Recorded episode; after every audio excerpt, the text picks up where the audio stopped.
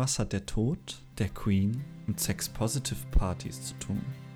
Warum hat Lea immer ein bisschen Menstruationsblut beiseite gelegt? Und warum sollte man sich beim Masturbieren schön anziehen und Kerzen anzünden? Die Antwort gibt es hier bei den Liebesäpfeln.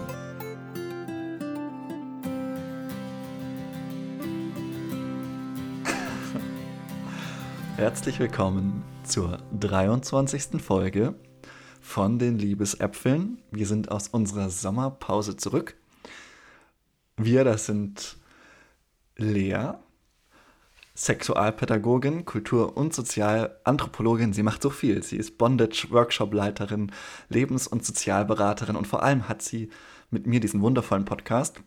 Schön, dass du wieder aus deinem Sommerurlaub zurückgekommen bist und mit mir heute über Rituale und Routinen redest. Ja, ich habe schon volles Kribbeln im Bauch, weil ich voller Vorfreude bin, jetzt wieder voll reinzustarten in die Liebesäpfel. Ich bin Jonas, Theologe und Philosoph und ich freue mich heute mit dir über ein Thema zu reden, das wir schon öfter angekratzt hatten. Also ich empfehle an der Stelle nochmal die Folge zum Thema Zyklus und äh, natürliche Verhütung äh, mit Hannah, da hatten wir schon mal in die Richtung auch gedacht. Aber jetzt sind wir auch so an dem Punkt, wo langsam Themen sich wiederholen oder nochmal der Vertiefung bedürfen. Und Lea, nimm uns doch mal rein, was ist heute das Thema und sag mir gleich, was dir als erstes dazu einfällt. Also Thema ist halt Rituale und Routinen. Und das Erste, was mir dazu einfällt, ist eigentlich sehr große Faszination für Rituale und Mystik und, und auch, wo ich mhm. Lust habe, ähm, nicht nur auf theoretischer Ebene mich mehr damit auseinanderzusetzen, sondern auf, auch auf einer Praxisebene. Mhm. So, genau, also das war, ich sehe auch ein Bild so, ich, also als Ritualleiterin, ich meine so Bondage Bondage-Sachen, also Fesseln, hat auch schon ganz viel mit Rituale zu tun. Mhm. Also kann man auch so einen Schwenker machen ja, zu, unseren, zu unserer Folge zu, äh, wo wir über Fesseln geredet haben mehr. genau. Stimmt. Ja, das ist so das Erste, was mir dazu einfällt und ähm, bin richtig gespannt, ähm, wo es uns heute nur so hinbewegen wird. So. Was ist für dich so das Erste, was aufploppt, wenn du an Rituale und Routinen denkst? Mhm. Ich merke, dass ich ein ambivalentes Verhältnis dazu habe, mhm. weil ich merke, dass ich Rituale auf jeden Fall ein bisschen besser finde als Routinen. Ich glaube, dass mein Leben deutlich mehr von Routinen bestimmt ist und ich glaube, da ist so eine gewisse innere Inkongruenz bei mir, die wir heute mhm. vielleicht auch noch so ein bisschen beleuchten können, auch wo wir unsere Unterschiede markieren zwischen den Begriffen. Mhm. Und ja, also mein erster Gedanke ist auf jeden Fall Instagram. also, naja, naja, ich finde schon, dass irgendwie so, so, ja, so Selbstoptimierungsgurus, äh, Inszenierung von Ritualen mhm. irgendwie auch ein Teil unserer, unserer medialen Wirklichkeit ausmachen. Und da ist auch viel im Flux. Es liegt natürlich auch daran, dass viele überkommene Rituale nicht mehr die prägende Kraft haben, die sie früher hatten. Deswegen wird viel ausprobiert. Manches finde ich wahnsinnig bereichernd, manches sehe ich eher skeptisch. Und das verbunden mit diesem Impetus der Selbstoptimierung, der natürlich seinen Höhepunkt in Routinen im Alltag und mhm. in der Optimierung seiner, seines Workflows findet. Das sind so Themen, die mir sofort ins äh, Auge springen und ins Gesicht. Mhm. Wie ist es denn? Was würdest du sagen? Was sind Rituale in, deine, in deinen Überlegungen? Wie denkst du darüber nach? Was sind vielleicht mhm. auch die Unterschiede? Man muss dazu sagen, ich als evangelischer Theologe, du als Kultur- und Sozialanthropologin, wir kommen mit einem großen Gepäck daher, was dieses Thema angeht. Wir werden aber versuchen, es auch äh, ja jetzt hier nicht in eine Vorlesung ausarten zu lassen, sondern immer dann einzustreuseln und über unsere Gespräche zu verteilen, wo das auch Sinn ergibt mhm. und aber auch es nicht zu übertreiben.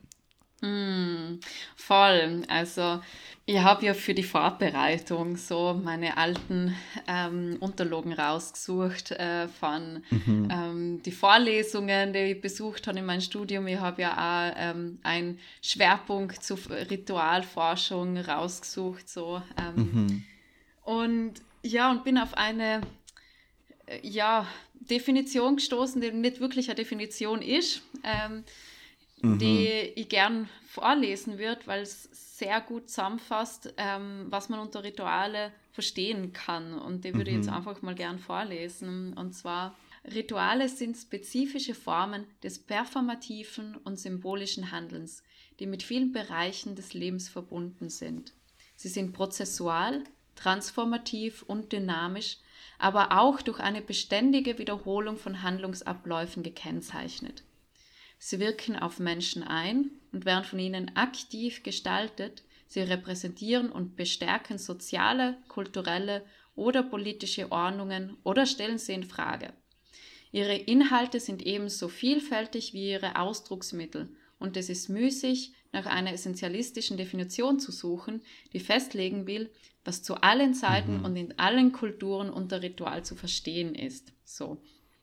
Ähm, mhm. Das fasst sehr gut zusammen, so dass ähm, sehr viel zu Ritualen dazugehört. Ich finde, es ist eine super Definition, also oder super Nicht-Definition eigentlich, mhm. weil da vieles Wichtiges drin ist, also sowohl der dynamische Charakter, wir werden darauf auch nochmal eingehen, und eben auch diese ja, soziale Rolle, die die Rituale spielen und zugleich, dass mhm. es einfach nicht das Ritual gibt. Ich glaube, das ist wirklich wichtig, schon mal am Anfang zu sagen und dass wir alle so eine grobe Vorstellung haben von Ritualen, aber mhm. das ganz schwer ist, wenn man dann ins Detail geht, ja, klare Definitionen Voll. zu finden und auch einzelne Rituale dann passgenau aufeinander zu reduzieren. Das wird immer wieder versucht und man merkt dann doch, ja, so ganz einfach geht es nicht. Also ich mhm. schließe mich dem schon auch an und wir werden sicher auf einzelne Aspekte darauf, davon auch noch zurückkommen. Voll. Und trotzdem, dass man sich das bewusst war oder ist, also zumindest in meinem Studium, haben sich ähm, mhm. verschiedene Ethnologen und Ethnologinnen, Ethnologinnen sich zur Aufgabe gemacht, eben doch Rituale irgendwie zu definieren oder rauszufinden, okay, ähm, gibt es wiederkehrende Strukturen äh, in die verschiedenen Gemeinschaften und Kulturen von Ritualen. Und ähm, was ich ganz spannend finde, ist, dass man grob Rituale in verschiedenen Kategorien einteilen kann. Mhm. So. Mhm. Ähm, was für mich Sinn macht. So klar gibt es dann mhm. Überschneidungen, Voll. aber die, es gibt äh, die amerikanische Religions- und Ritualforscherin, die Catherine Bell, hat da 1997 eben so sechs Kategorien ähm, festgelegt, wobei zum mhm. Beispiel Übergangsrituale einer von den Kategorien ist. Ähm, mhm. Genau, und die Übergangsrituale finde ich super spannend. Ähm, Kannst du ganz weil, kurz so die sechs ja? trotzdem nochmal so ähm, ja, benennen, einfach, Fall. dass man die auf dem Schirm Voll. hat? Vor allem sind einmal die Übergangsrituale, auch Rite de Passage genannt. Ähm, da werde ich später wahrscheinlich noch ein bisschen mehr darauf eingehen. Dann Jahreszeitenrituale beziehungsweise kalendarische Rituale, mhm. wie zum Beispiel Neujahr oder Sonnenwend, wo ich merke eben, weil du gerade Social Media davor erwähnt hast, mhm. dass so Sonnenwend-Rituale oder ähm, so mhm. Mannheim, nein, nicht Mannheim, ähm, wie heißt es, äh, ebenso Mannheim wohl, so heidnische Rituale wieder mm, entdeckt okay. werden. Mm, so, die eigentlich christianisiert worden sein unter anderem. Aber so Mitsommer und so. Genau, danke, Mitsommer. Das hat aber auch noch einen anderen ja, Namen. Genau, also und dann gibt es noch die Tausch- und Vereinigungsrituale vor allem in religiösen Kontext, also so Vereinigungen mit Göttern und Geistern zum Beispiel. Dann ähm, ist auch eine Kategorie Rituale und Leid, wo unter anderem Heilungsrituale, mhm. Reinigungsrituale ein, ähm, also reinfallen würden. Dann haben wir Feste, Feiern und Fasten, ähm, so zum Beispiel Ramadan, was man so kennt, oder auch mhm. Weihnachten, wo es ja auch sehr viel um Essen geht, so. Äh, mhm. Oder auch Erntedankfest fällt mir dazu ein, was jetzt eh dann ähm, ja, näher kommt. Äh, und dann gibt es mhm. noch ähm, politische Rituale. Ähm, Mhm. Zum Beispiel Amtsweihungen, Militärparaden äh, oder auch Demonstrationen würden da mit reinfallen. Genau, also das. Ja, oder so der Tod der Queen zum Beispiel. Ganz genau, was wir jetzt aktuell gehabt haben. Voll so, ja. also Wahnsinn. Schon mal der ich glaube, sechs Kilometer war die Prozession da oder halt das Anstehen ähm, zum Sarg mhm. von der Queen oder so. Und wenn das kein mhm. Ritual ist, dann weiß ich auch nicht. Also, ja. so. ja, und das strukturiert halt auch sehr stark das Leben, das Bewusstsein und mhm. soll natürlich auch Institutionen stabilisieren und auch mhm. Machtstrukturen erhalten. Deswegen ist es jetzt ja auch spannend zu beobachten, dass viele sagen, hey, brauchen wir sowas überhaupt noch? Ist es nicht, ein, mhm. ist es nicht was, was wir eigentlich längst schon hatten, überwunden? Ja, genau. Das ist ein gutes Beispiel dafür, ein sehr zeitgemäßes. Ja. Aber weil du das jetzt schon so ansprichst, Jonas, mhm. wie schaut es eigentlich aus mit Ritualen heute? Und, und weil du gesagt hast, haben wir das nicht schon längst überwunden. Was genau meinst du mit? Also ich glaube nicht Rituale an sich. Ne? Also ich glaube, Rituale mhm. sind irgendwie Dinge, die auch immer wieder neu austariert werden und wofür es auch immer wieder neue Formen gibt. Und ich, also man kann da verschiedene Ansatzpunkte wählen.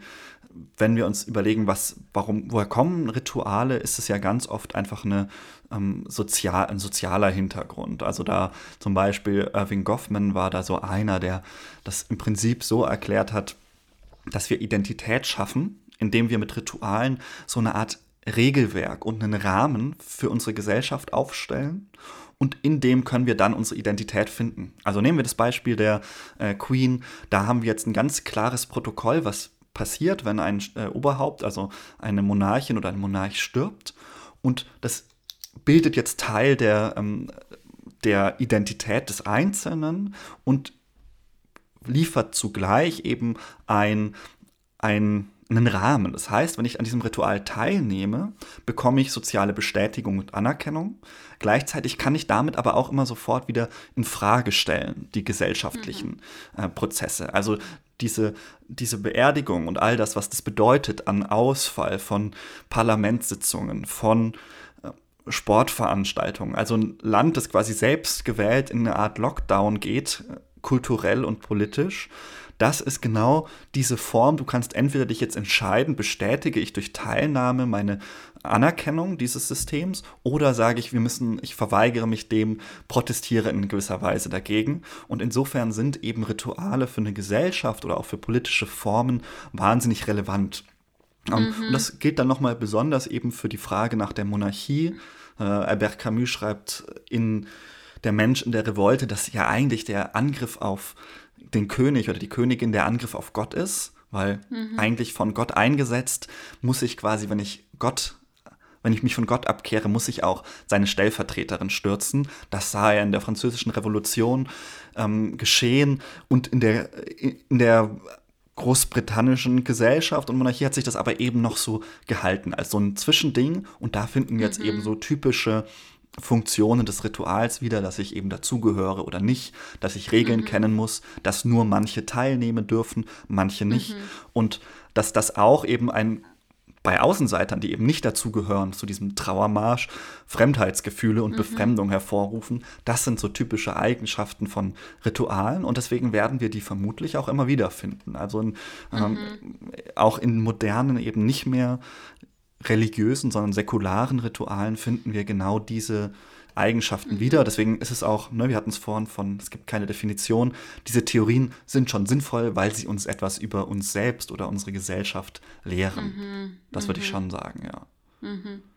Voll. Und ich würde voll gerne doch nochmal ganz am Anfang, was ich gesagt habe, einhaken zu der Identität. Mhm. Ähm, mhm. Ich habe ja gesagt, ich möchte ein bisschen über die Übergangsriten auch noch erklär, äh, erzählen und das mhm. passt ganz gut dazu, ja. weil ähm, also der deutsch-französische Ethnologe der Arnold von Gernep geht eben davon aus, dass ähm, also wir erleben ja immer wieder Identität, Identitätskrisen in unserem Leben so und mhm. Ähm, mhm. durch verschiedene ähm, Situationen ausgelöst und ähm, Arnold von Gennep geht eben davon aus, dass Rituale äh, es uns erleichtern, mit solchen Lebenskrisen umzugehen. Und vor allem mhm, bei ja. Übergangsriten so. Also entweder, dass äh, man dass irgendwie ähm, jemand verstorben ist oder auch so die, die Übergangsriten von ähm, wird heutzutage weniger in unserer westlichen, westlichen Gesellschaft durchgeführt, aber es hat Riten gegeben, so, wo ähm, äh, Personen, die menstruieren, eben ähm, einen Ritus gemacht haben, so als die erste Menstruation mhm. gekommen ist. So. Ähm, oder auch es gibt mhm. immer noch ähm, indigene Bevölkerungen, die sozusagen äh, für ähm, männliche Personen Riten haben, um ein unter Anführungszeichen Mann zu werden, so meistens auch mit Leid und mhm. Schmerz verbunden. Mhm. Und äh, das Spannende ja. finde ich bei den Übergangsriten, bei der Rite Passage, dass ähm, Arnold von Gennep erforscht hat im transkulturellen Vergleich, dass zwar Zweck und ähm, Ausführung von den Rituale zwar variieren, aber die Struktur immer mhm. Ähnlichkeiten aufweist. Und zwar ähm, gehen mhm. diese Übergangsriten nach ähm, drei, ähm, ja, drei Phasen sozusagen vor. Einmal die Trennung, mhm. die Separation, ähm, mhm. dann den Schwellenzustand beziehungsweise den Übergang, wo man eben so in dem Weder noch in einem liminalen Zustand ist von man gehört weder der Gruppe an noch der Gruppe an. Also wenn wir mhm. jetzt zum bei dem Beispiel Menstruation bleiben, ähm, man ist so kein Kind mehr unter Anführungszeichen, aber noch nicht unter Anführungszeichen voll Frau so. Ähm, mhm. Und dann die Wiedereingliederung ist die dritte Phase, die Inkorporation in die Gesellschaft, wenn man so das Ritual überwunden hat. Und man hat sozusagen dann eine neue Identität. Also das ist mit der Menstruation mhm. ist jetzt so ein, ein ja, pauschales Beispiel gewesen. Ich mir jetzt also hat kein besseres eingefallen, aber das kann man an ganz verschiedenen, also ich sehe da parallel zum Beispiel, ähm, als ich Erstkommunion gehabt habe, ähm, die Separation, okay, Trenn, die Separation, Trennung, also ich war in Erstkommunionsvorbereitung, das mhm. heißt, ich bin sozusagen äh, getrennt worden von ähm, von Alltag sozusagen und bin da mit anderen mhm. Personen, die Erstkommunion gehabt haben, in eine Gruppe zusammengesteckt worden. So. Ähm, mhm. Dann der Schwellenzustand Übergang, der was da dann schon angefangen hat und, ähm, und so die Kleidung äh, auswählen für die Erstkommunion, also Classic, weiße Kleidung, so habe ich damals getragen. Mhm. Und, ähm, und dann die, Erstkommun die erste Kommunion zu erhalten, so die Durchführung des Rituals mhm. und dann die Wiedereingliederung sozusagen, als sie dann bei den nächsten Gottesdiensten am Sonntag auch durfte die Kommunion ähm, sozusagen abholen. Ja, doofes Wort irgendwie, mhm. aber ab. so, genau, ist sozusagen. Schon, ja. ja, abholen. Ja, man geht hin und man holt sich eigentlich, ja, die Hostie ab. Genau. Den verwandelten Aber, Leib bei euch. Aber das führt, glaube ich, jetzt zu weit. Ja, voll, voll. Ähm, ja, da bin ich jetzt auch nicht so drin. Ich habe es einfach cool gefunden, dass man was zu knabbern mhm. kriegt während dem Gottesdienst. So. Und habe dann immer die Hostie so auf meinen Gaumen raufgedrückt und gewartet, bis, bis anfängt so glibrig zu werden. War eine mhm. schöne Beschäftigung. So. Ja, aber zurückzukommen zu den Übergangsreden, das finde ich halt super spannend, dass sich eben so ein Schema doch dann wiederholt und dass man das in verschiedenen ja, Gemeinschaften finden kann wieder.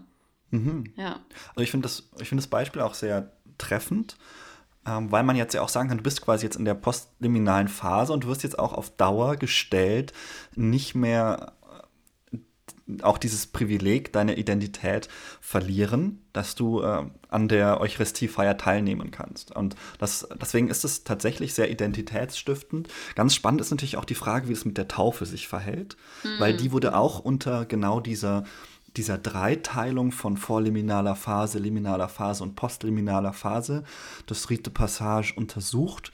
Und das ähm, Interessante ist jetzt so kulturgeschichtlich, dass die Taufe ja auch nicht aus dem Himmel fiel. Also mhm. das, was wir als Taufliturgie haben, kennen wir vor allem von Paulus. Und dort haben wir, ein, haben wir es mit einem Ritus zu tun, der angebunden ist an ganz viele andere Riten aus der Zeit. Also hm. war nicht so die Christen, die gesagt haben, wir machen jetzt mal was ganz Neues, sondern es gab viele Fruchtbarkeitskulte zu der Zeit, waren die sehr en vogue. Zum Beispiel der Isis-Kult ist der bekannteste. Und mhm. der hat genau diese Dreiteilung. Da geht es nämlich darum, dass die Göttin Isis stirbt und die ähm, stirbt, vorliminale Phase, dann wird sie begraben, das ist die liminale Übergangsphase und dann auch Isis steht auf. Also auch da gibt es diese, gibt es dieses äh, Reenactment ähm, mhm. in einigen dieser Kulte. Also die, äh, bei Initiationsriten mit Ise ist es noch ein bisschen komplizierter. Das ist jetzt nicht eins zu eins Auferstehung, wie wir das verstehen, sondern ähm, das würde jetzt zu weit führen. Aber der Punkt ist der, dass diese ähm, Tauftheologie sich angliedert an andere Passageriten und Übergangsinitiationsriten. Und das Spezielle am Christlichen ist jetzt eben die Frage, was, wann ist man eigentlich in welcher Phase? Weil es gab die Idee, dass man sagte, naja gut, bei der Taufe wird man ja untergetaucht. Das heißt, du bist mhm. erst in der naja, vorliminalen Phase, dann äh, da bist du so Anwärter, da musst du die ganzen Grundsätze lernen. Dann die liminale Phase ist das Untertauchen. Das symbolisiert die drei Tage, die Jesus im Grab verweilte. Und die postliminale Phase, also die Auferstehung, das ist das Auftauchen aus dem Taufbecken. Dann bist du eben ein neuer Mensch ähm, mit Christus äh, eins. Äh, man mhm. wird ja in Christi Tod hineingetauft, heißt es bei Paulus. Und die interessante Frage ist jetzt, also zum Beispiel Strecker schlägt vor zu sagen, naja, ist es nicht so, dass eigentlich das ganze Leben eines getauften Christen die liminale Phase ist und hm. dass die hm. postliminale Phase überhaupt nur die Auferstehung ist oder die Parosie, also die Rückkehr des äh, Christus das ist so umstritten, ob man quasi das, äh, wo man sich dann eigentlich einordnen sollte aus einer christlichen Perspektive.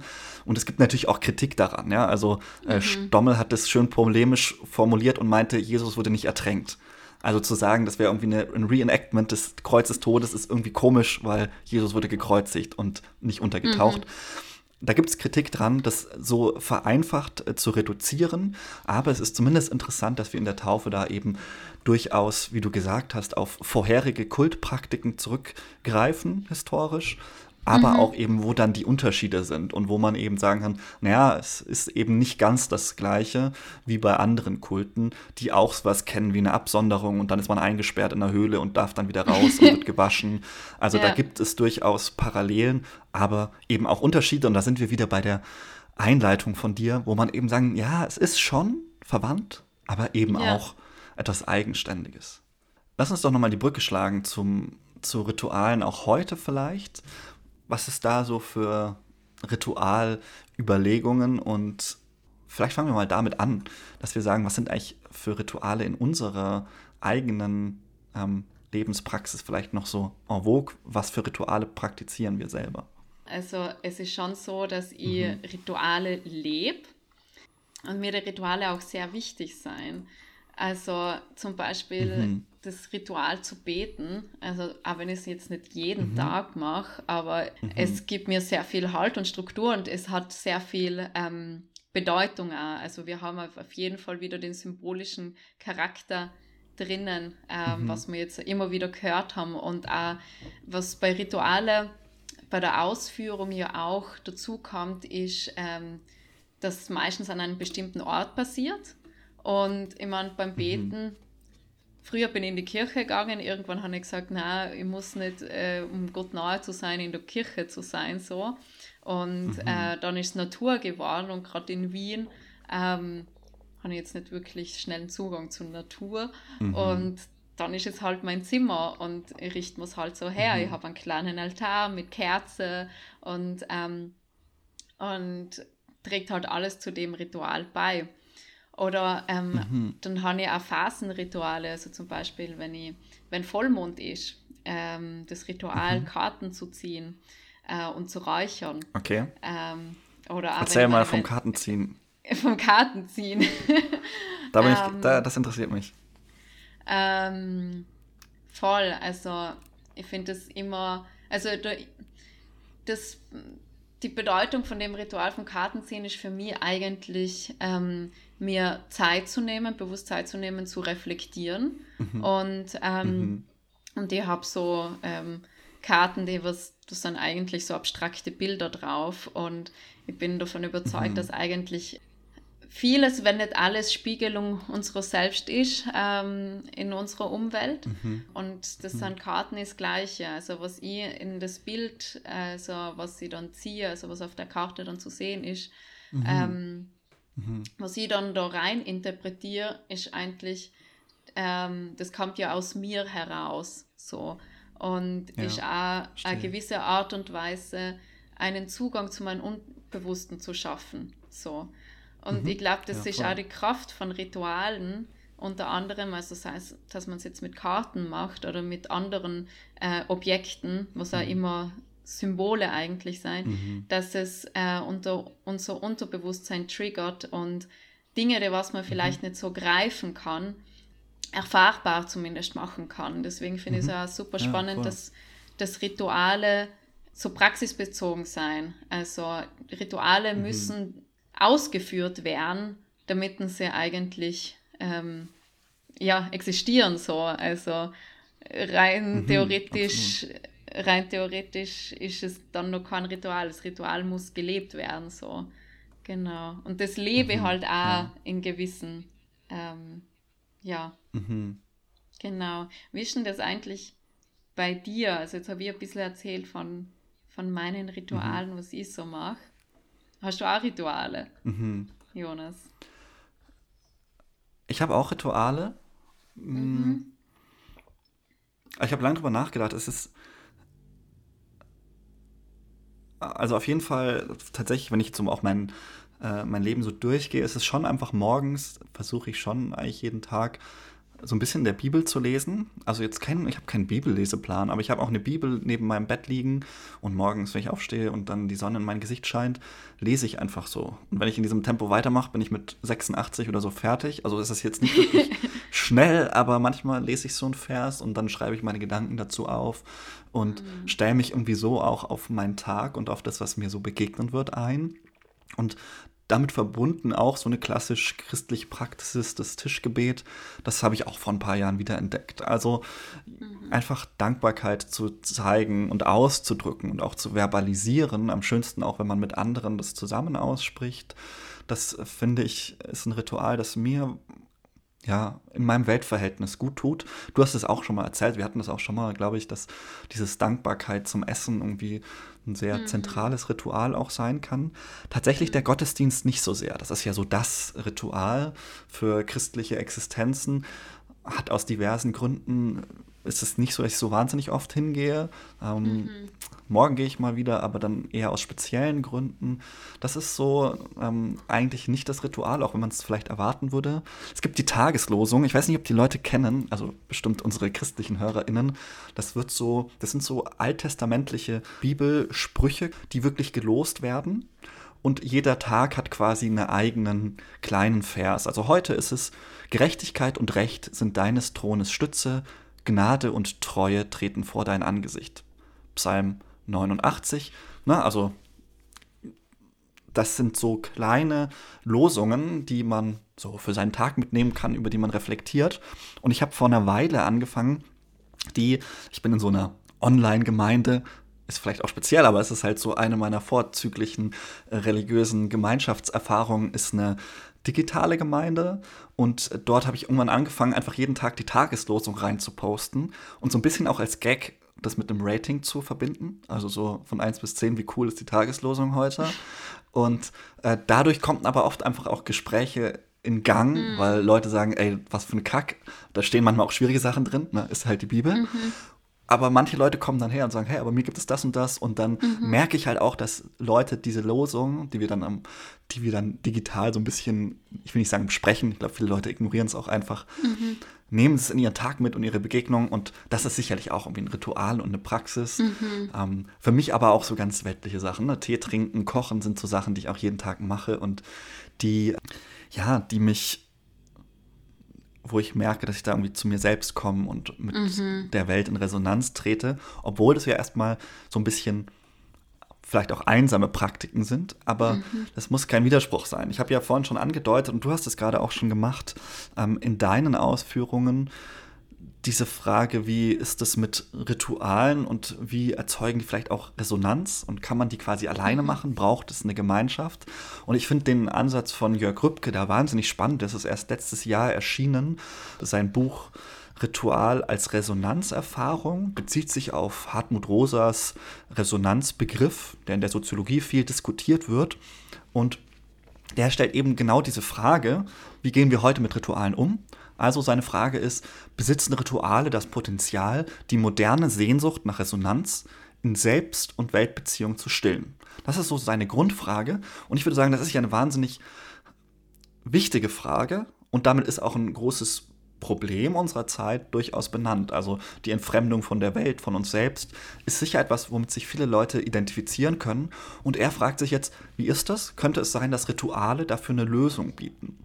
Mhm. Er selber ist äh, auch Historiker, das heißt, er fängt an, das wirklich breit erstmal auszuarbeiten, an vor allem Beispielen so aus der Antike äh, des Mittelmeers.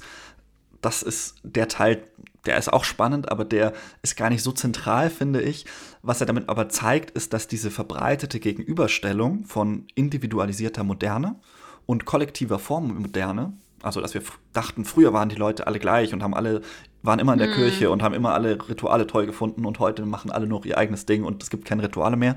Da sagt er, das ist eigentlich nicht so. Das war auch noch nie so. Das ist einfach nur eine Fiktion, die wir uns erzählen, aber das ist nicht so. Und mhm. das Innovative bei ihm ist eigentlich, dass er vom Ritualbegriff wegkommt aus dem Grund. Also er sagt, Ritual, das suggeriert so, dass wir es mit einem geschlossenen Vollzug zu tun haben. Mhm. Und er sagt, eigentlich sind das Rituale überhaupt nicht. Er sagt vielmehr, sind es komplexe Vollzüge. Deswegen spricht er auch immer von Ritualisierungen und nicht von mhm. Ritualen. Und diese Ritualisierungen sind eben eingebettet in kommunikatives Handeln. Also ne, Ritualisierungen sind so ein ganz wildes Geflecht aus Kommunikation, das sich ereignet zwischen ganz vielen Menschen und über Zeiten hinweg und eben nicht das, wie viele Ritualtheorien es darstellen, einfach nur wiederholbare, gleichförmige mhm. Handlungen. Und man fragt sich jetzt, okay, aber warum ist das so? Also ich meine, es ist doch eine offensichtliche Eigenschaft davon, mhm. dass die so gleichförmig sind und wir das sofort erkennen als Ritual. Und er sagt, der Clou ist, dass diese Kommunikation von Ritualisierungen riskant ist. Sie ist riskant, weil sie sich auf etwas bezieht, was prinzipiell unverfügbar ist. Also er greift da zum Beispiel auf Hans-Georg Söffner zurück, der sagt, Rituale beziehen sich irgendwie immer auf das Außeralltägliche, also auf die Krise, auf den Tod, auf das Unerwartete. Mhm. Ich brauche die immer genau dann, wenn ich irgendwie mit meinen überkommenen Überlebensstrategien nicht mehr zurande komme. Mhm. Dann brauche ich eben Symbole, wie du auch schon gesagt hast, und Rituale, also gefestigte Symbole. Und er sagt, genau dafür sind jetzt Rituale da, dass sie mit dem Unverfügbaren kommunizieren. Das könnten zum Beispiel Götter sein oder Göttinnen, das Transzendente. Das zeigt er quasi über die gesamte äh, mhm. Kulturgeschichte. Und er sagt, es treten jetzt einzelne Leute auf, die machen ein Ritual. Also Ritualdurchführende. Es können auch Gruppen sein. Und denen muss ich jetzt erstmal vertrauen. Ja? Wenn jemand vor, sich vor mir hinstellt und sagt, ich mache jetzt eine Kakaozeremonie oder ich mache eine Eucharistiefeier, dann muss ich der erstmal die Kompetenz zutrauen, dass mhm. das, was sie mhm. da tut, also der Umgang mit irgendwas Unverfügbarem, was ich nicht, was ich nicht greifen kann, dass sie das kann. Und er sagt, dafür brauchen wir sowas wie rituelle Medien, Gewänder, Düfte, Orte, die uns mhm. glauben machen, dass wir uns auf diese Person verlassen können, dass wir sagen können, ja, das machen die schon seit Generationen, das wird, mhm. das wird irgendwie funktionieren. Das ist das, was, äh, was diese riskante Kommunikation dann absichert. Das ist so ein bisschen mhm. die Idee bei ihm. Und das führt natürlich auch zu interessanten Folgen, weil er sagt, Religionen haben damit zwei Merkmale. Zum einen sind sie nicht statisch, wie wir uns das gerne vorstellen, so als institutionelle Größen, sondern er sagt, er konstruiert sie eher aus der Perspektive handelnder, lebender AkteurInnen. Das macht er jetzt mhm. nicht innovativ neu, das haben schon andere gemacht. Er sagt quasi einfach, dass Religion ein permanenter Prozess von Kommunikation, von ähm, aber auch körperlichem Handeln ist und dass sich Religion quasi permanent dynamisch ähm, am Gang und im Laufen halten muss und mhm. nicht fixiert ist. Und das bedeutet dann eben auch im Umkehrschluss, dass das Ritual nicht für sich stehen kann, sondern angeeignet wird. Also ob ein Ritual funktioniert, hängt nicht nur davon ab, ob jemand das besonders gut durchführen kann, sondern auch, ob sich die TeilnehmerInnen darin wiederfinden ne? und ob sie sich das aneignen können. Mhm. Und das Spannende ist jetzt, wie er TeilnehmerInnen definiert, weil er sagt nämlich, wir denken das viel zu kurz, wenn wir sagen, Rituale sind nur, betreffen nur die Leute, die vor Ort sind. Ja, also wenn ich jetzt irgendwie einen, ähm, ja, nehmen wir zum Beispiel eine Taufe feier, dann heißt das nicht, dass das macht die Pfarrerin, der Pfarrer und die, der Täufling und die Familie und die Angehörigen, sondern er sagt, nein, nein, teilnehmen tun auch alle, die nicht da sind. Und nämlich auch die, die zum Beispiel die Taufe ablehnen, nehmen daran auch teil. Und auch mhm. alle, die schon mal getauft wurden und auch die, die über Taufe nachgedacht haben. Also er sagt, diese Ritualisierung, das, das, da sagt er eben, müssen wir von dem Ritualbegriff weg, hängt mit einem extrem weitläufigen Netz zusammen, mhm. Mhm. die dann das alles zusammen ergibt. In dieser ganzen Komplexität kommt mhm. eben religiöse Kommunikation dadurch zustande, dass wir das alles immer im Ritual mitbedenken. Mhm. Idealerweise schaffen wir dann eine Wirklichkeit, die über unsere zeitlichen und räumlichen Rahmen hinausgeht und schaffen damit kurz- und langfristig Beziehungen in unserem, mhm. also von uns selbst und zur Weltbeziehung und ermöglichen damit Resonanz.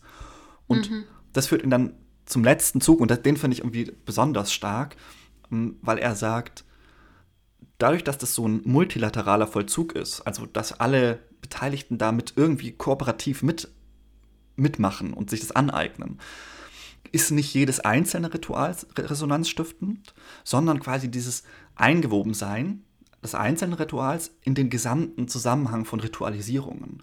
Und das mhm. bedeutet dann auch, und das ist eben der Clou, weil du vorhin von Gebeten erzählt hast, habe ich das jetzt nochmal aufgegriffen, wenn du quasi allein in deinem stillen Kämmerlein betest oder ich, dann ist das tatsächlich gar kein Akt einer einzelnen Person oder es ist nicht einsam, es ist nicht solitär, sondern jedes religiöse Event hat immer schon eine Vorgeschichte und es greift auf überlieferte Körperpraktiken mhm. zurück. Also ne, Hände falten, Augen schließen, Schneidersitz, was auch immer du dabei praktizierst, auf spezielle Raumerfahrungen. Also dass wir zum Beispiel vielleicht das Licht dimmen, dass wir in bestimmten Situationen morgens oder im mhm. Sonnenuntergang uns eher ähm, animiert fühlen, solche Rituale durchzuführen, auf Überlieferung und Vorbilder, die sind quasi eigentlich permanent bei uns in diesen Ritualen. Und das finde ich einen wahnsinnig spannenden Gedanken, weil er das damit quasi diesen Ritual, das Ritual, ja, das ja bei Freud auch noch so ne sehr negativ als die kollektive Zwangsneurose verschrien ist, wieder hervorhebt und betont mhm. und sagt, was mhm. das eigentlich immer für ein wahnsinnig soziales Geschehen ist, das immer mhm. auch Gemeinschaft stiftet mit meinen Mitmenschen, aber auch mit den Menschen, die vor mir waren, die nach mir kommen werden. Und mhm. das finde ich irgendwie einen wahnsinnig berührenden Gedanken. Und das äh, schätze ich an diesem Ritualbegriff sehr. Das kann ich voll nachvollziehen, was du erzählst. Und das, was mir da jetzt auch noch kommen ist, mhm. ist so, es gibt ja so bestimmte Kraftorte. Mhm. So. Ja. Genau. Und das Kraftorte sind meistens die Orte, wo genau solche Rituale durchgeführt worden sind. Genau. Und dass das auch spürbar ist. Also mhm das, was du ja gesagt hast, so ähm, das mit dem, also dass man das Licht dämmt, so, dass, dass es an einem bestimmten Ort, also das sind ja alles Symbole eigentlich, mhm, ähm, ja. weil Symbole können Objekte sein, können Handlungen sein, eben wie du gesagt hast, dass man mhm. die Hände faltet ähm, oder es, sein, es können bestimmte Worte sein, so wie ein Gebet oder eben mhm. Mantras oder so mhm. und dass die Symbole eigentlich gesellschaftliche Werte und, und Bedeutungen abgespeichert haben. Also ja. das ist in denen gelagert und das ist ja eben genau auch die Verbindung von der ähm, von dem von damals und heute sozusagen. Mhm. Das wahrscheinlich so, wie das verstanden haben, so was du jetzt gesagt hast, dass es aber heute schwierig ist, die Symboliken so ähm, als die Symbole zu erkennen. So. Das, mhm. Habe ich das so richtig das verstanden? Ist, das ist die Kritik von Hans-Georg Söffner. Der mhm. sagt, Rituale reagieren immer auf bestimmte Fragen. Also wir haben Probleme, mhm. wir haben so diese Krise zwischen dem Alltäglichen und dem mhm. Außeralltäglichen. Und er sagt, Rituale schaffen jetzt da so eine Brücke. Das Spannende ist eben, dass er das eher pessimistisch sieht und sagt, naja, das ist auch ein Problem, weil die geschichtlich sind. Das heißt, das Ritual der Taufe oder des Abendmahls reagiert auf bestimmte Probleme, die Menschen hatten. Ja, also zum Beispiel die die Angst vor, der, ähm, vor den bösen Mächten, ja, die Angst mhm. von Dämonen besessen zu werden. Es war eine reale Angst in der Zeit, in der diese Rituale entstanden sind. Mhm. Die Angst, unfrei zu sein, weil man geritten wird mhm. vom Teufel. Und diese Rituale, die mich jetzt davon befreien, wenn ich sie heute einfach eins zu eins repliziere, können sogar lächerlich werden oder noch mehr Chaos stiften, obwohl sie ja eigentlich mhm. Ordnung stiften sollen, weil ich nicht mehr verstehe, was die Frage ist, auf die das mhm. Ritual Antworten gibt. Und ich teile mhm. da in gewisser Weise auch Hans-Georg Söffners ähm, Skepsis, wenn man sagt, ja, wir können ja einfach neue Rituale ähm, erfinden. Weil, ne, mit Rübke, so einfach ist es nicht. Wir greifen mhm. damit ja zurück auf Generationen von überkommenen Körperpraktiken, wie du sagst, auf Kraftorte. Ich kann nicht einfach einen Kraftort schöpfen. So, dass, mhm. dass diesen Kraftort ist, irgendwie ein keltischer Steinkreis oder so, das lässt sich nicht mehr replizieren. Das funktioniert nur, wenn ich weiß, dass dort schon im 8. Jahrhundert Menschen gebetet haben, wie auch immer, oder mhm. irgendwelche Rituale durchgeführt haben. Und das macht es so schwierig, weil wir, weil mhm. Rituale dadurch in gewisser Weise selbst unverfügbar sind. Mhm. Und wir, das ist Söffners äh, pessimistischer Blick, uns schwer tun, neue Rituale zu finden und die alten mhm. funktionieren nicht mehr, weil sie eben unsere Fragen nicht mehr beantworten. Und das Spannende finde ich auch, was zu beobachten ist, eben wieder auf die Social Media, ähm, auf den Bereich zurückzukommen, mhm. dass ja eigentlich es einen Trend gibt für so Heilungsrituale. Ja. Und dass das auf mehreren Ebenen problematisch ist eigentlich, einmal mhm. jetzt auf die Theorie anzuschließen, eben einmal so, dass ähm, von die Ritual ausführende Person, dass der das mhm. einfach einmal zugetraut wird und ja. vertraut wird, dass der das durchführt mhm. und dass da auch eine Machtdynamik entstehen kann. Die mhm. Machtdynamik kann missbraucht werden, das sieht man also in der sexpositiven Community bei Personen, die so nicht nur in der sexpositiven Community, sondern auch in, in so spirituellen Kreisen, mhm. so mhm. oder ein in Tantra-Bereich, so mhm. Personen, die sagen, ja, du brauchst nur irgendwie eine Yoni, ähm, äh, Heilung, Massage und dann ist alles wieder gut und dann mhm. passieren halt sexuelle Übergriffe. Ähm, und genau, also das finde ich noch, dann noch ähm, sehr problematisch ja, an dem, wie, und was noch dazu kommt, ist, dass ähm, die kulturelle Aneignung, also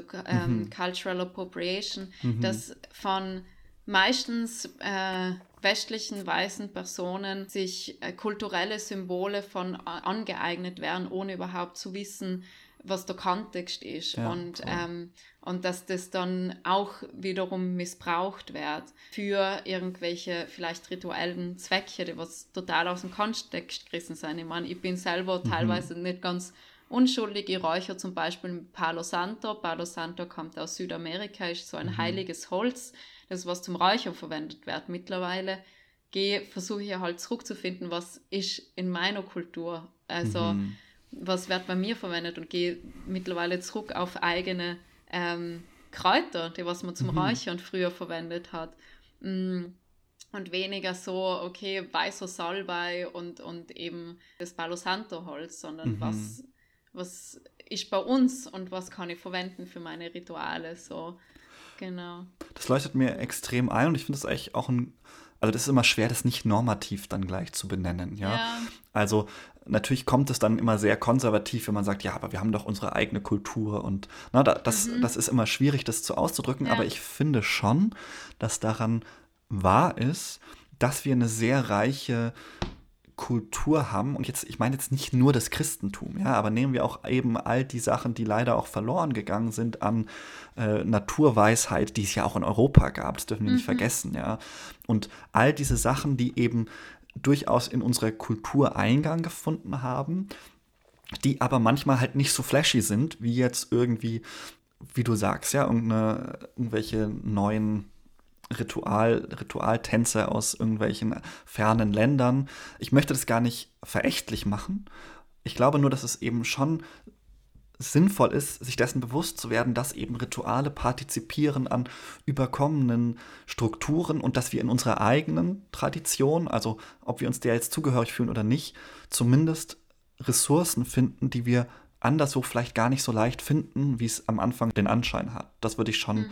Äh, kritisch anfragen, auch wenn ich natürlich jedem und jeder immer sagen würde, wenn dir das hilft, irgendwie mit dem Heiligen, dem Göttlichen oder dir selbst in Kontakt zu treten, mhm. sehe ich daran erstmal nichts äh, Schlimmeres oder will ich es erstmal mhm. nicht mehr rausnehmen zu kritisieren. Ja. Es ist dann problematisch, wenn es ähm, eben mit so Machtdynamiken verbunden wird oder eben so nicht reflektiert wird, so von ähm, von der Geschichte her von Kolonialismus und so, mhm, dass man ja. wiederum gewisse Machtdynamiken reproduziert. Ja. Bevor wir uns der Frage zu wenden, was machen eigentlich Routinen dem gegenüber, mhm. würde mich interessieren, vielleicht auch um dieses Kapitel so ein bisschen abzurunden, gibt es ein Ritual, das du mit uns teilen möchtest, wo du sagst, es ist mir richtig in Erinnerung geblieben oder ähm, das äh, trifft für mich so die Quintessenz auch, was ein Ritual sein kann? Mm, ja, eins, das, was mir sehr stark in Erinnerung geblieben ist, wobei das auch noch, eben noch nicht so lang her ist, ähm, ist ein Ritual, das, was ich für mich selber durchgeführt habe. Mhm. Also, aber eben dann doch eigentlich nicht ganz allein war, mhm. so von der Theorie, was du jetzt erzählt hast. Und zwar ist es darum gegangen, ich habe für mich ein Abschlussritual gebraucht von ähm, Beziehungsperson, ähm, also von einer Trennung, wo ich gemerkt habe, okay, ich habe nur Hoffnung, dass früher oder später mit der Person nochmal was laufen könnte und durch ein klärendes Gespräch ist aber rausgekommen, dass die Tür zu ist. Und mhm. um damit besser umzugehen, habe ich eben mir sehr intuitiv ein Ritual gemacht. So, ich bin äh, in Leinzer Tiergarten gefahren, also ist da in Wien so ein, mhm. so ein Naturschutzgebiet und habe mir Menstruationsblut mitgenommen. Das, was ich eben, ich habe immer ein bisschen Menstruationsblut äh, zur Seite, für, genau für solche Sachen. Mhm.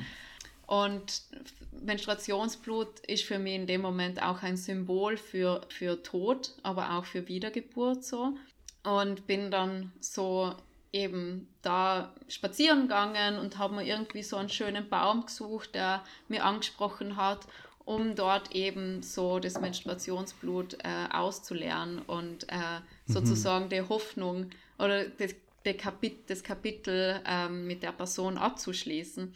Und mhm. ähm, bin auch ein sehr visueller Mensch und ich habe mir sonst so vorgestellt, dass mir alle wichtigen Personen, die hinter mir stehen und mich unterstützen bei dem Loslassen. So. Also ich habe so mhm. hinter mir so meine Mama gesehen, mein Papa, meine äh, engsten äh, Freunde und Freundinnen, die zu mir so dann geflüstert haben, hey, du schaffst das, du darfst das loslassen, es ist mhm. okay, es ist gut.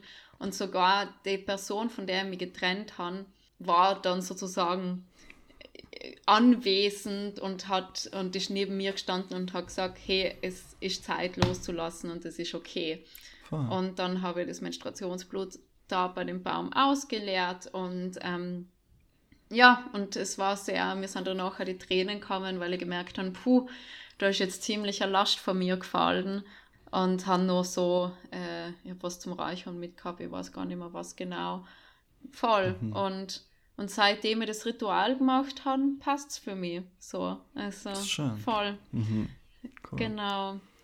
Ja, das ist, aber das bestätigt ja irgendwie, finde ich, sehr gut, ne, was wir vorhin von Rübke gesagt haben. Dieses, wenn du sagst, die waren quasi alle so präsent, mhm. dass man eben Rituale immer in Gemeinschaft durchführt. Ähm, und Rituale vielleicht nur Rituale sind, wenn sie in Gemeinschaft stattfinden. Mhm. Ich sehe das schon so. Also, dass man eben dadurch immer in gewisser Weise an Gemeinschaft äh, partizipiert. Mhm. Und es kann eben in deinem Fall ja, nicht quasi mit leiblicher Anwesenheit der anderen mhm. funktionieren. In meinem Fall, ich habe auch eine sehr, ein mhm. sehr prägendes Erlebnis, was Rituale angeht. Sehr prägend hört sich jetzt an, als wäre das mein Leben über den Haufen geworfen. Aber woran ich mich erinnere, war eine ähm, Kirchenvorstandstagung. Also man wählt ja in der evangelischen Kirche quasi die Gemeindeleitung, das ist demokratisch organisiert und die tagen dann einfach irgendwann mal und sprechen so darüber, wie sie jetzt diese Gemeinde eigentlich weiterführen wollen. Und ich hatte damals Praktikum gemacht in dieser Gemeinde und diese Gemeinde war, ist eine wachsende Gemeinde, die sehr viel sehr viele neue Leute anzieht und sehr, sehr dynamisch ist und das Problem daran ist natürlich, dass wenn du wächst und neue Leute anziehst, es ein paar Leute gibt, die schon immer da waren und die immer sagen, hey, irgendwie ist es nicht mehr meine Kirche. Ich kenne die Leute nicht mehr. Hm. Es geht mir alles zu schnell. Für mich war das irgendwie Heimat und jetzt ist es eher so ein Durchlauferwärmer. Und da gab es einfach zwei Fraktionen in diesem Kirchenvorstand, die wirklich gerungen haben. Mhm. Also wurde da waren die einen, die gesagt haben, nein, wir müssen wachsen und irgendwie das Reich Gottes äh, hier äh, zementieren. Und es gab die anderen, die sagen, ja, was ist denn mit der Frau XY, die schon seit Jahrzehnten hier ist und die sagt, sie fühlt sich nicht mehr wohl bei uns.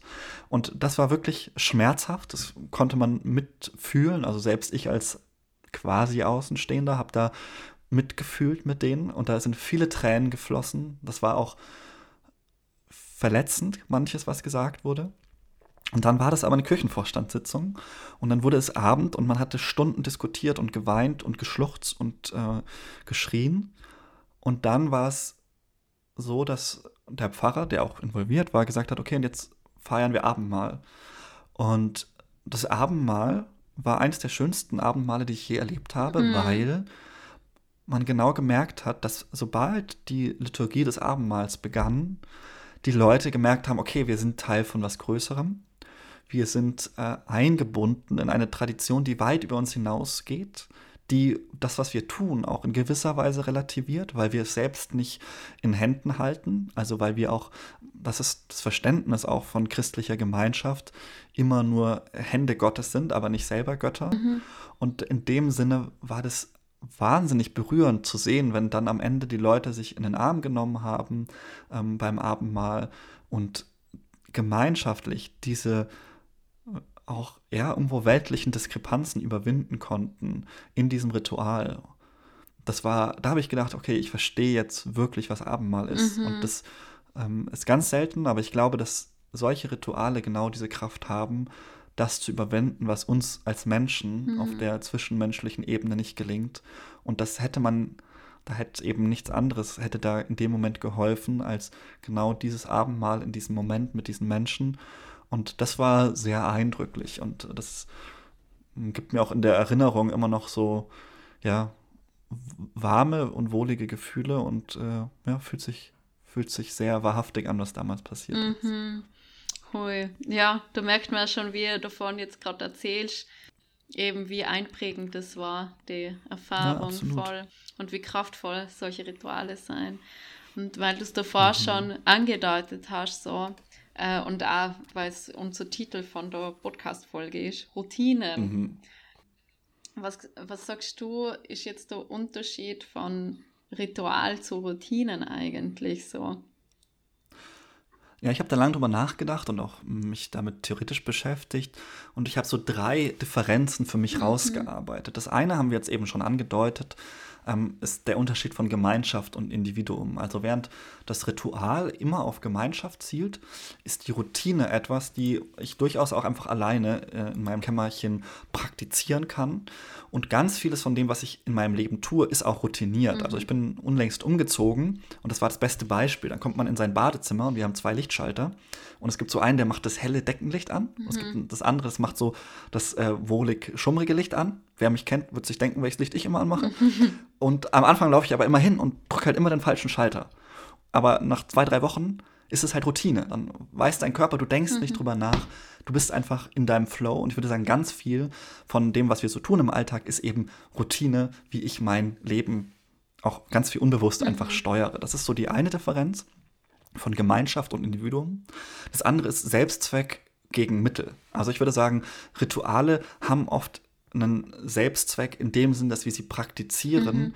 Ähm, in gewisser Weise schon auch, weil wir ähm, nicht, weil wir quasi etwas für uns erreichen wollen damit, uns optimieren, sondern wir, sind, wir nehmen zum Beispiel teil, auch wenn wir es ähm, nicht so sehr gerade fühlen oder wenn wir es auch nicht brauchen, aber weil wir sagen, das ist irgendwie, ähm, das ist wertvoll in meinem Leben, ohne dass ich jetzt immer benennen kann, warum ich das gerade mache. Mhm. Während Routinen ähm, also zu, vor allem, wenn ich das jetzt sage, ich baue jetzt mal Routinen auf, wie das eben in Selbstoptimierungskontexten öfter passiert und ich äh, bin da auch schuldig, bin ich äh, ganz ehrlich, können wir auch noch drüber reden, ähm, dann ist es eher Mittel zum Zweck. Also mhm. da ist die mhm. Wiederholung kein Selbstzweck, sondern eher eben eine Optimierung und mhm. kann auch durch, durchaus sinnvoll sein. Ne? Und dann das letzte und vielleicht auch wichtigste für mich ist eben die Intentionalität gegen die Automatisierung. Also die Rituale sind für mich immer intentional. Und wenn sie es nicht mehr sind, also wenn ich automatisiert Rituale durchführen, ist es halt eine Routine und dann, also ist es dann so, ne? aber das ist dann für mich schon nochmal einfach ein äh, Versuch, das zu unterscheiden. Und ähm, ich habe es ja gerade schon angedeutet, also Routinen spielen auch in meinem Leben eine große Rolle. Ich bin eigentlich jemand, der extrem gut darin ist, sein Leben zu äh, zeitlich zu optimieren. Ich glaube, sonst würde ich auch das, was ich mache, nicht schaffen. Ich glaube auch, dass das so ein versteckter Skill von allen Menschen ist, die irgendwie äh, wissenschaftlich aktiv sind, dass du halt einfach optimieren musst, wie du deine Zeit anteilst, wann du was machst, was du liest, wie du liest. Mhm. All das sind ja Routinen der Optimierung. Und ich würde ich sagen, ist ja auch erstmal sehr hilfreich, weil wir quasi unsere kognitiven Ressourcen damit minimieren. Alles, worüber ich nicht nachdenken muss, weil es routiniert ist, verbraucht keine Zeit und damit keine Denkleistung. Und von Hemingway bis äh, Margaret Atwood, die haben alle das sehr gut äh, praktiziert. Oder Ernst Kassierer war da auch äh, hervorragend drin. Der hat quasi sein ganzes Leben ums Lesen herum strukturiert. Mhm. Ähm, und das ist sicher auch eine, ein Skill von den besten, in Anführungszeichen, WissenschaftlerInnen, dass sie extrem routiniert und damit produktiv sind. Und idealerweise ist es toll, weil ich mich dann auf die wesentlichen Dinge in meinem Leben konzentrieren kann.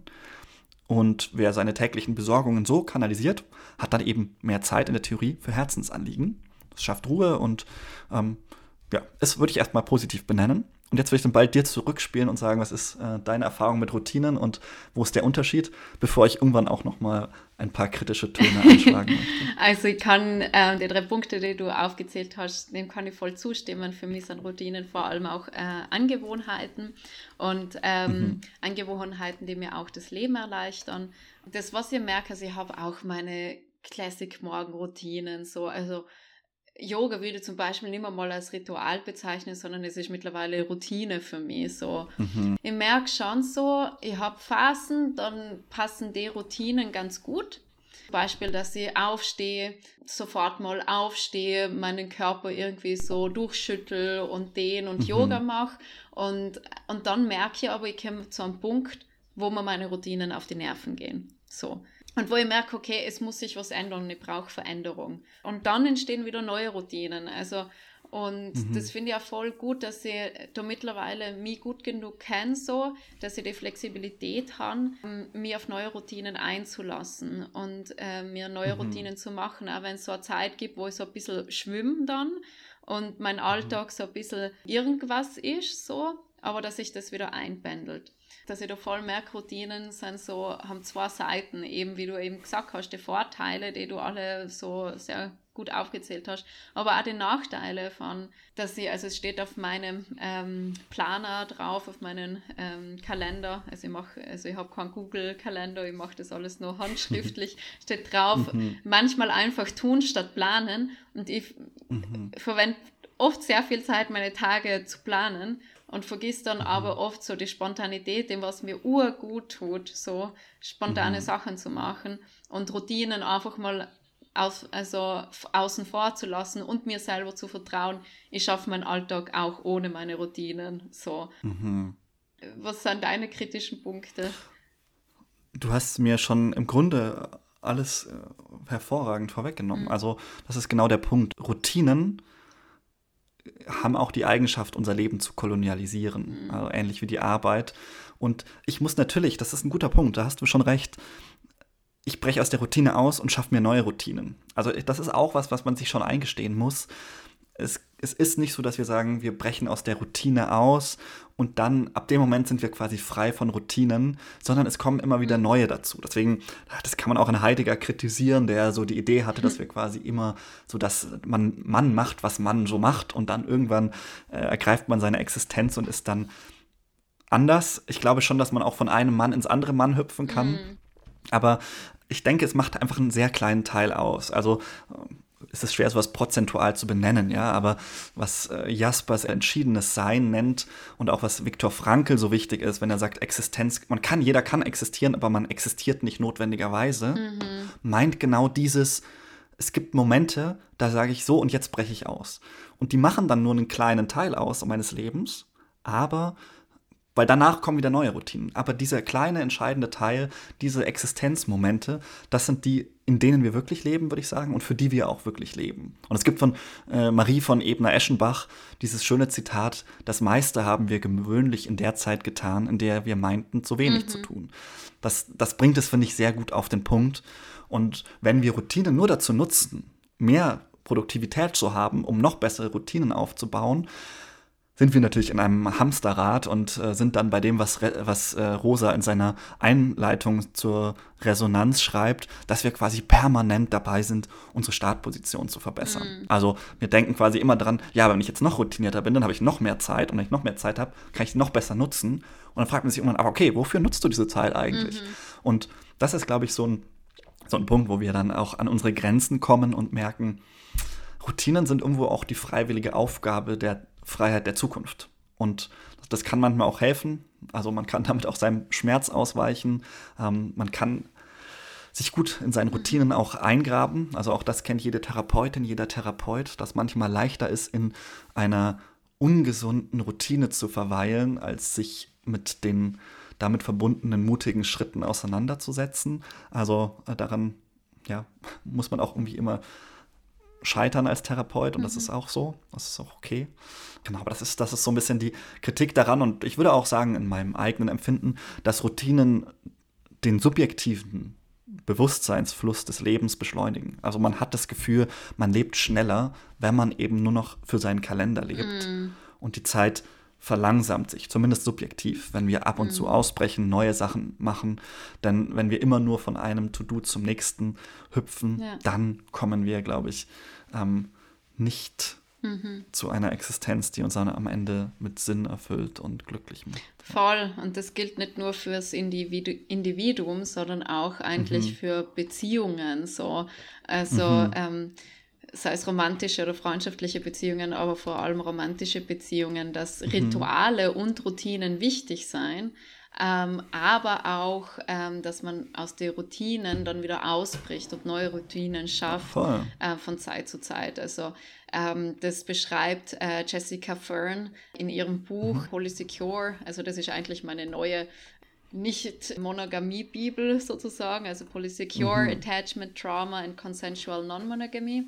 Sie beschreibt ein Konzept, das heißt Hearts, also auf Englisch, ähm, also vom englischen Herzen, Konzept und das beschreibt ein Akronym. Das R beschreibt also Rituals und Routines, also wo sie eben ausführt, dass eben tiefergreifende Rituale wie zum Beispiel Commitment-Zeremonien mhm. oder eben auch Übergangsriten wie in einer Beziehung können das zum Beispiel sein, dass man in eine gemeinsame Wohnung zieht, wichtig sein, um ähm, die Beziehung zu vertiefen, um der Beziehung Bedeutung zu verleihen durch verschiedene Symbole auch. Ähm, und auch Routinen eben schreibt sie sind äh, wichtig, wobei aber eben, wie wir gerade gesagt haben, dass es auch wichtig ist, aus den Routinen wieder auszubrechen. Routinen können in Beziehungen auch voll ähm, Beziehungskiller sein. Also, ja, genau. absolut.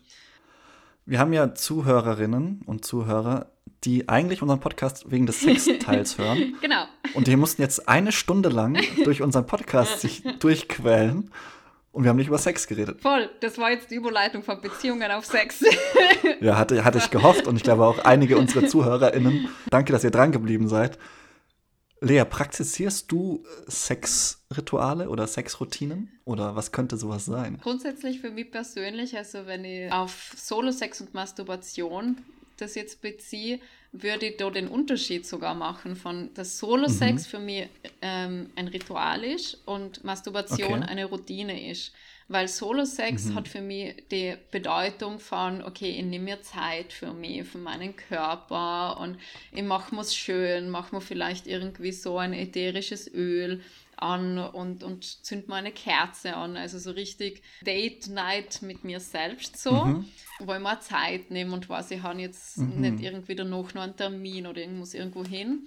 Und es ist sehr viel auf äh, Pleasure orientiert und Masturbation mhm. ist so wirklich eben, so wie wir eigentlich jetzt geredet haben, so wie mhm. bei Routinen zweckorientiert. So. Also es geht darum, ja, dass ich einen Orgasmus habe, dass ich ähm, so die Entspannung verspüre und es kann sehr schnell gehen und ähm, mhm. was voll legitimer alles ist, aber es ist dann Routine, ich weiß, wie es funktioniert und dann mache ich es auch so. Ja. Genau, also mhm. das wäre für mich so die zwei Unterschiede und genau, natürlich, wenn es dann mit einer anderen Person ist, ist es dann auch, also man kann, also ich kenne es von äh, früheren Beziehungen, dass man oft so in ein Muster verfällt, so weiß man, das funktioniert so und dann macht mhm, man es halt mhm. so. Mhm. Genau. Hast du da auch so ähnliche Erfahrungen oder?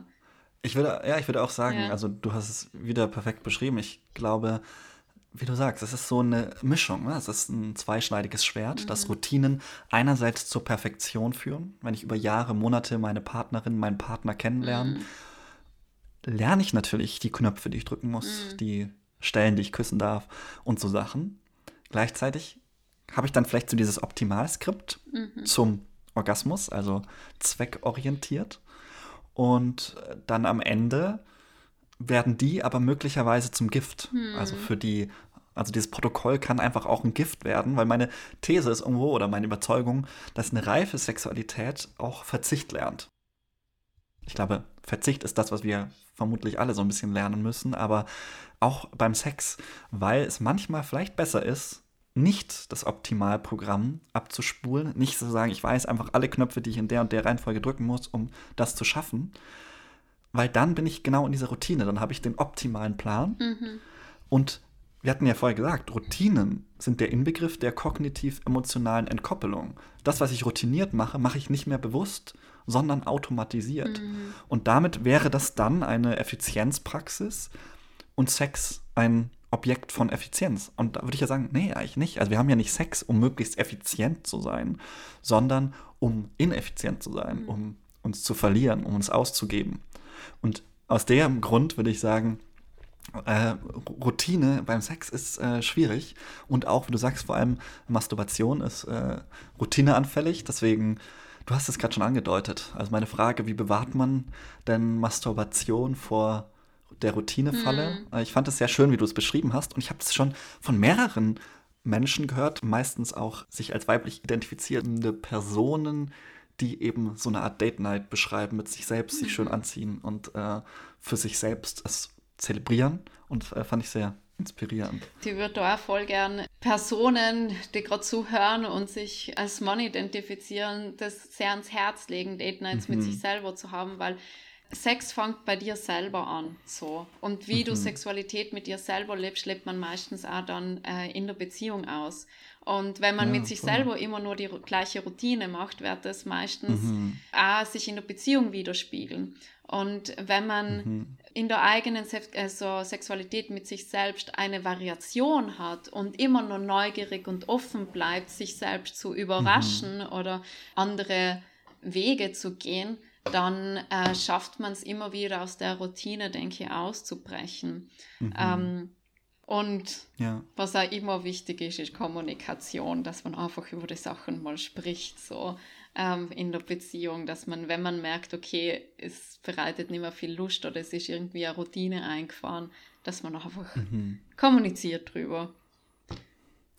Ich finde, Kommunikation ist vor allem im Zusammenhang mit so ritualisierter Sexualität auch nochmal ein entscheidendes Stichwort, weil wir ja viel über so Sex Positivity und so sprechen. Mhm. Also, falls Leute diese Folgen noch nicht gehört haben, Räume und Gemeinschaften, die, so würde ich es jetzt mal definieren, vorsichtig, ähm, Sexualität als einen normalen und akzeptierten Teil der eigenen Persönlichkeit zelebrieren, wertschätzen und offen lassen.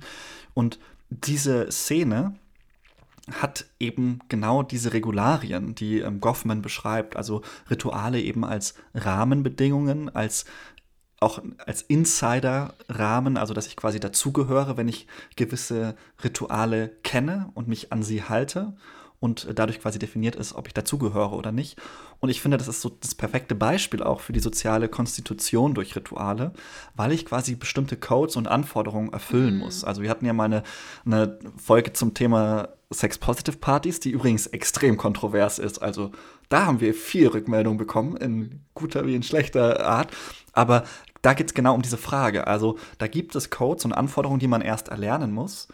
Und ich habe das Gefühl, dass Consent, wie wir öfter darüber auch reden, auch eine Form von ritualisierter Sexualität ist. Also ich glaube, der Grund, warum viele Consent heiß finden, das bekomme ich öfter zurückgespiegelt, dass Leute es attraktiv und sexuell erregend finden, wenn sie nach Consent gefragt werden. Ähm, das mag vielleicht auch daran liegen, dass es eben so eine soziale Bindungskraft hat, mhm. als, ja, eben als, als ein Rahmen, dass du merkst, okay, ich, ich gehöre einer gewissen Gruppe zu, die sich eben darüber definiert, dass sie Consent in ihrer Sexualpraxis zelebriert und äh, für wichtig hält. Und dann wird dieses Darf ich dich küssen zum Beispiel, mhm. so vielleicht das Passwort der Sex-Positive-Szene, wird dann eben genau zu so einem Symbol und mhm. Identitätsmarker auch. Und äh, das, äh, das fand ich noch interessant bei ritualisierter Sexualität, weil ich glaube, da kommen wir wieder zurück zu dem ursprünglichen Thema, das wir hatten bei der Queen. Ähm, das verbindet die Queen mit Sex Positive Parties. Wer hätte es gedacht, dass wir diesen Bogen heute noch schlagen? Ich glaube, der Bogen ist ja ein gutes Ende. So, das ist so ein guter Abschluss. Ich glaube auch, besser wird es nicht ja. mehr. Und ja. ich glaube, wir haben sehr viel in die Folge reingepackt von äh, Ritualtheorien und, und persönliche Erfahrungen mit Rituale und Routinen.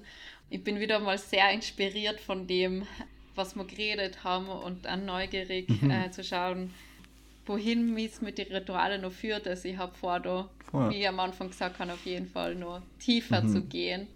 Liebe Zuhörerinnen und Zuhörer, es war schön, dass ihr uns so lange begleitet habt, auch durch die sexarmen Passagen. Manche waren vielleicht froh, also wir haben auch schon Leute gehört, die gesagt haben, sie finden unseren Podcast total interessant, aber den Sexteil können wir bitte rauslassen. Wo ich mir dann denke, okay, aber ja, ich weiß nicht, ob es dann unseren Podcast noch braucht. Aber wir werden auf jeden Fall jetzt keine Sommerpause mehr einlegen. Ich glaube, jetzt kommen wir wieder regelmäßiger. Ja. Ähm, es wird so Themen geben wie queer und katholisch sein oder Sex im Alter. Das sind so Themen, die so auf unserer Speisekarte die nächsten Gänge grob markieren. Wir hoffen, das klappt alles so, aber darauf könnt ihr euch schon freuen. Und ich mache jetzt mal den Anfang und sage auf Wiedersehen und hoffentlich auf Wiederhören. Bis bald. Und Lea, vielen Dank für diese wundervolle Zeit mit dir und die interessanten Gedanken.